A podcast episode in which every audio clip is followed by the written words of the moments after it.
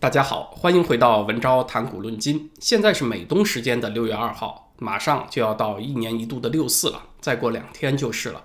其实八九年的镇压活动呢，是从六月三号开始的，坦克开进天安门广场是在六月四号凌晨，所以呢，咱们这儿提前一两天提起啊，再过两天就是六四的三十二周年了，希望朋友们记得这个日子。最近这几天，中文互联网上最火的就是生三胎这个事儿了。五月三十一号，中共中央政治局开会宣布，一对中国夫妇最多可以生仨了啊！这个消息一出来，马上就登上了微博热搜榜的第一名，官媒舆论大翻车，社会上铺天而来的是一片嘲讽之声。在一件事情上，中国的社会舆论这么一致，确实不多见啊。这两天呢，中文互联网上的段子也是喷薄而出啊！生三胎这个事情呢，刺激了很多段子手的灵感，老百姓也疯狂转发，有很多有创意的段子诞生。最有创意的一个呢，我觉得应该就是这个“民不聊生”了。这个成语呢，被赋予了新的意思，意思就是现在生活太艰难，养儿育儿成本太高，老百姓都不愿意聊生育这个话题了。这么个“民不聊生”。但是呢，一语双关嘛，这个“生”字既指生活，也指生育，所以我估计呢，它应该会是有希望成为今年最流行的词汇了。还有网友说，为啥要开放生三胎呢？啊，那是因为三三得九，九是韭菜的九，大约呢，只要有三对夫妇愿意生三胎，下一代韭菜就有保障了。还有网友说。八零和九零后这两代人呢，那简直说得上是鞠躬尽瘁，为国而生，为国而死啊！你看这两代人自己就是独生子女，两口子结婚以后各有双亲老人，再加四口人，自己还要生三个娃，再加三口人啊，等于是两个人一共拖了九口人呢。除此之外，自己上班还得九九六，地球不爆炸，员工不放假，又碰上延迟退休啊，那估计呢是等不到六十五岁领退休金就应该挂了。那完全是生死为国家，你不得给别人发个烈士证才够意思吗？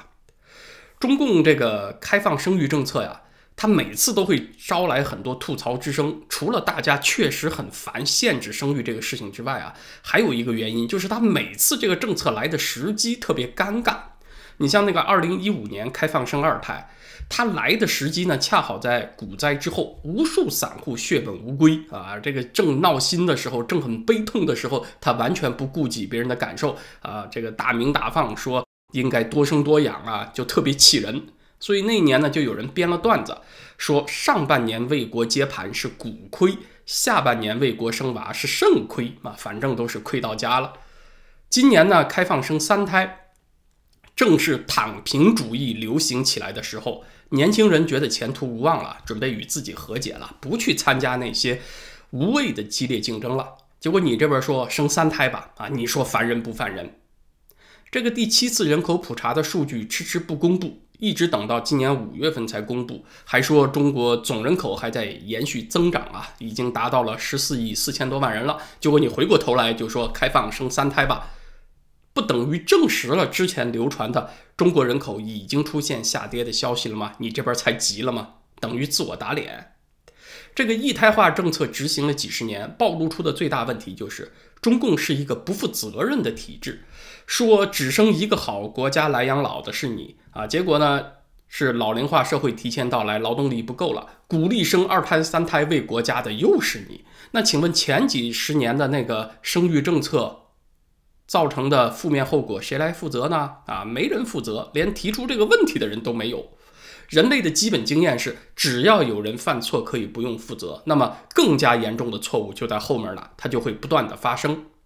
咱们先不说中国人有多少人有条件可以生养三胎，可能不到总人口的百分之一。那你这种政策对于拉动总人口其实没啥帮助嘛？其实那些有钱有权的人，他并不需要政策来了才能生三胎，人家自己就有办法开创条件啊。也许呢，他得躲着，得保持低调，但是事实上，三胎指标人家已经完成了。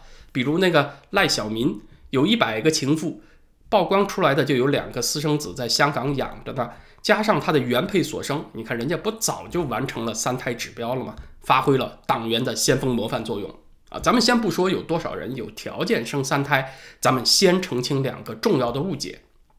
首先啊，开放生三胎，它可绝不意味着中国的生育环境正常化啊？为啥呢？能生几个？你看那还不是党说了算吗？对不对？这个子宫管理的权利还是掌握在他的手上。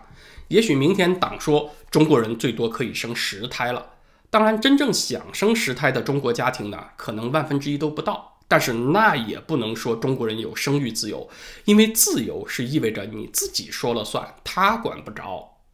另外呢，就是我们今天呢得给计划生育正正名了，这也是我们今天的重点啊，就是计划生育这个中文词儿啊，它和很多中文词儿有一样的毛病，那就是没有主语。请问谁来做计划啊？又是谁的计划？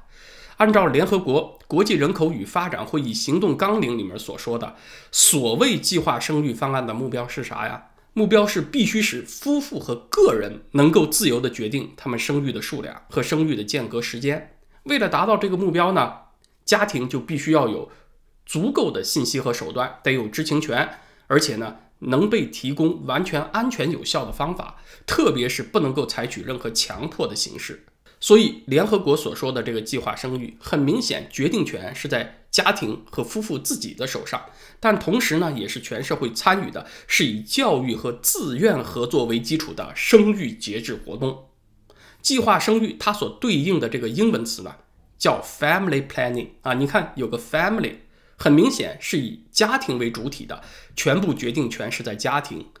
国际上讲的这个计划生育，更准确一点的翻译呢，应该叫做家庭生育计划，绝不是政府强制的那种降低人口出生的活动，更加不是什么该留不留、八房牵牛、该刮不刮、全村结扎这一套野蛮的操作。所以中国搞的这套操作，准确的讲就叫一胎化，取计划生育这个词儿，完全是扭曲了，扭曲了这个名词原来应该有的实践。所以，从违背自愿这个出发点来看的话，中共搞的这几十年的一胎化政策，其实恰恰是反计划生育的，是反国际上计划生育这个概念的。那这么多中国人都懵懂无知的，也跟着讲计划生育、计划生育，讲了几十年，请问有几人知道其中的真相呢？嗯，但是呢，也确实，这个英文里面有 planning 计划这个词儿，它很符合七八十年代啊中共那个计划体制的胃口，就如获至宝的拿过来用。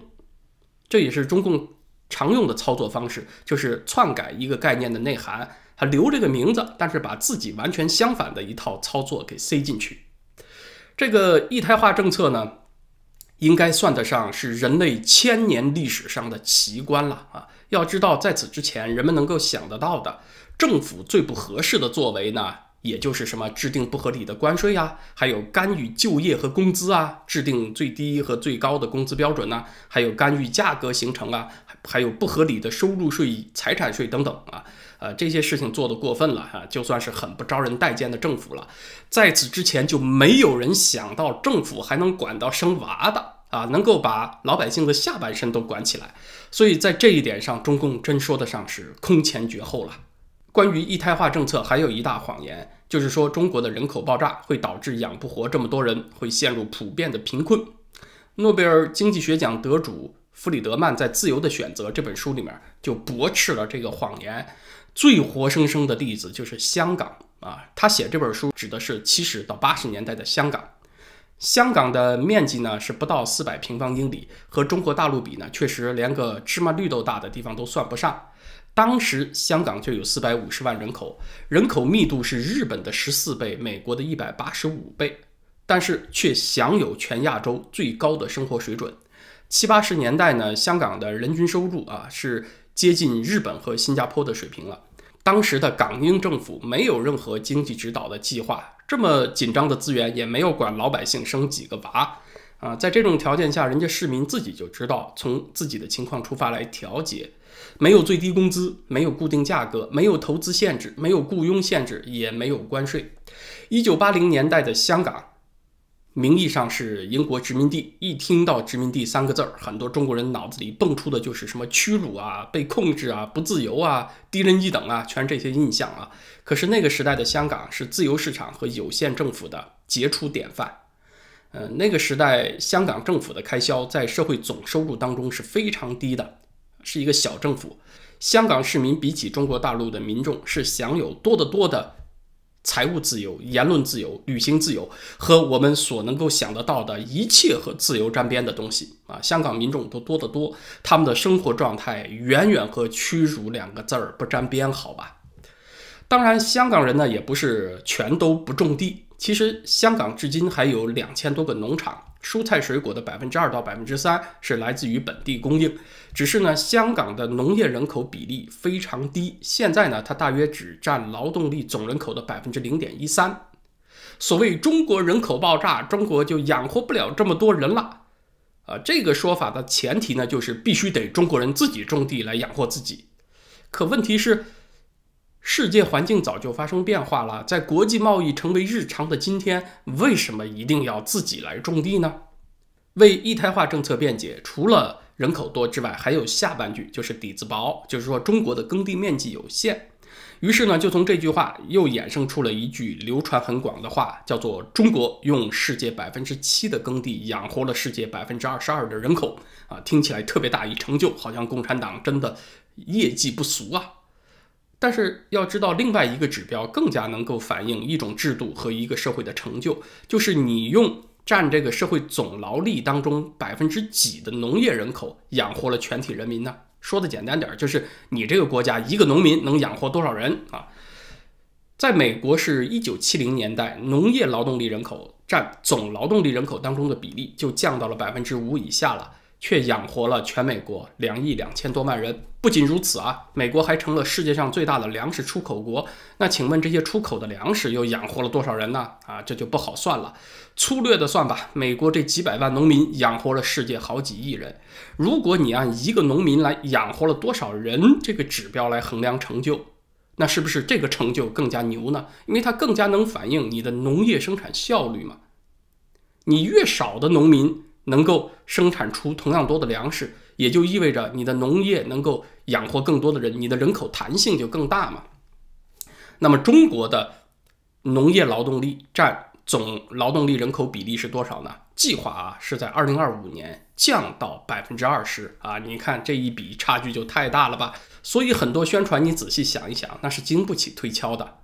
生娃这个事儿，现在年轻人闹心的是生不生的问题。您这儿在鼓励生几胎，这和民情反差太大了，就颇有点何不食肉糜的意思啊。这个故事的典故是来自于西晋晋惠帝年间，有一年发生饥荒，大臣向皇帝报告，老百姓吃不饱肚子了，现在是啃树皮吃草根，粥都喝不上了啊。晋惠帝呢瞪大眼睛想了半天，就问了一句：何不食肉糜呢？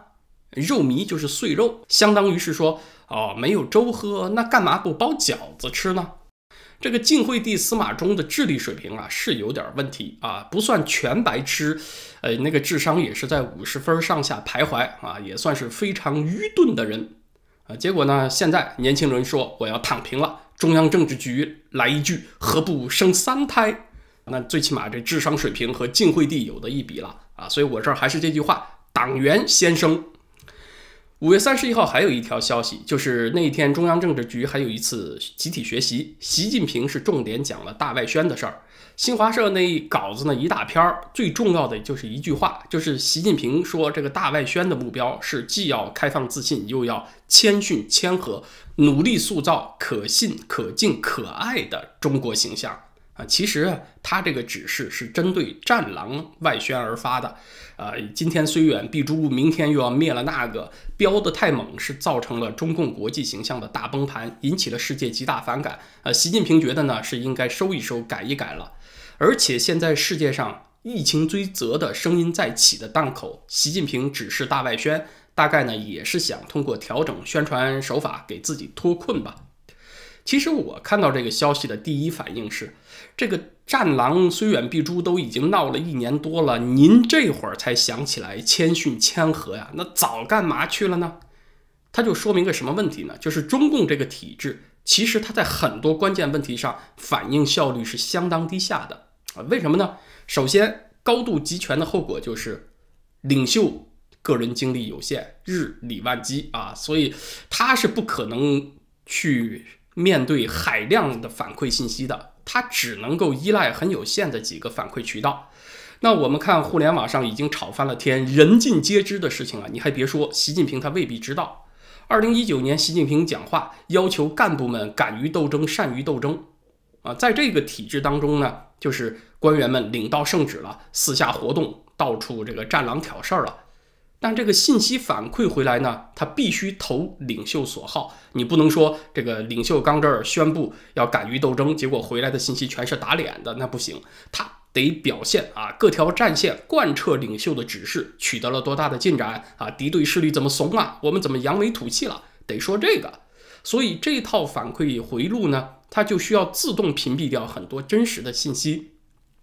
等习近平这边能够反应过来的时候啊，那得是这个问题暴露到了一般不看新闻的八十岁老太太都知道的程度，那个负责反馈的官员才能很隐晦的在报告当中提到。其实，在中国历史上，明清两朝啊，掌握决策权的皇帝和掌握了信息回路的官僚，他们之间的较量是一个一以贯之的主题，双方呢都要努力降低自己的风险。皇帝呢是要努力降低被误导做错误决策的风险，而大臣呢是要降低皇帝喜怒无常让自己脑袋搬家的风险。那皇帝怎么样这个规避大臣的蒙蔽呢？呃，能够想到的一个办法就是依赖特务体系，建立起另外一套信息回路啊。这套回路也未必可靠，但是两相参照呢，总有个对比。除此之外，那真的就只有靠皇帝本人的常识、逻辑和洞察力了。他能不能从一些细微的异常现象当中看出门道？那确实就要求智商很高了。那很多人就做不到了。所以经常有小粉红说：“你们这些油管说书的，就是瞎逼逼啊！中央领导还没有你们了解情况吗？”啊，你还别说，真的未必。你如果问中国有多少核弹头，这个准确的数字，他确实比我了解。至于另外一些事情呢，他还真的未必了解的更多、更透彻。另外呢，就算是习近平意识到问题了，他要干涉具体部门的运作呀，他也有很多顾虑。啊，你头里才说要敢于斗争，结果你回头就说要谦逊谦和，那行，这个官僚就晕菜了。因为你不管是斗争还是谦虚，都可能违反了。这个最高指示，按照官僚体系得风险最小化的这个形式逻辑呢，他们最有可能的反应就是躺平了，装死啊，什么也不干，就是给你写写报告，敷衍一下你。而且其他部门看到这种反复，他也会想，呃，我们所执行的指示，没准明天也要变了，那干脆我们也先 hold 得住啊，我们也先躺平，看看这个风向怎么样吧。那官僚体系呢，就会陷入一种。无所作为的停摆状态，所以哪怕有真实问题反馈上来了，习近平也受困于自己，他经常不能做出及时反应啊，他都得等这个问题变得更严重了啊，然后呢，他说这个话，其他人不会产生错误的领会，也会去认真执行了，他才能够介入。所以经常是当他需要干预的时候呢，这个问题已经变得严重的不可收拾了。而且更加逗的是，这一次政治局学习负责给政治局委员们讲解形势的是谁呢？啊，就是那位张维为啊，就是和金灿荣齐名的那一位啊。金灿荣说过，贸易战中国大打大赢，小打小赢，有什么几个王炸？这个张维为呢，也说过同等级别很雷人的话，说什么纽约和北京、上海比是第三世界，中国从不会有经济危机，美国的危机要靠中国帮助等等。其实给习近平挖坑的就是他们这伙人，现在呢又是他们负责献计献策，那你觉得有救吗？啊，这也说明习近平连给他反馈的这个信息回路都打破不了，他都超脱不出来，那他还怎么解决问题呢？他只能越来越深的陷入泥潭，被自己的这个大外宣给反噬。今天的时事话题呢，咱们就聊到这儿。明天在咱们的会员网站文招点 ca 上，我想继续来聊躺平主义。其实这个年轻人谋生艰难，对未来绝望啊，呃，是许多社会都面临的问题。不同国家的年轻人都有这个处境，程度不一样，各有各的原因。呃，躺平以后呢，也有不同的后果，解决躺平的办法呢，也各有不同。那么，中国青年躺平以后，社会会发生什么变化吗？出路又何在呢？咱们明天在会员网站上来聊，在文昭谈古论今这个频道呢，咱们就是星期五再见了。谢谢大家。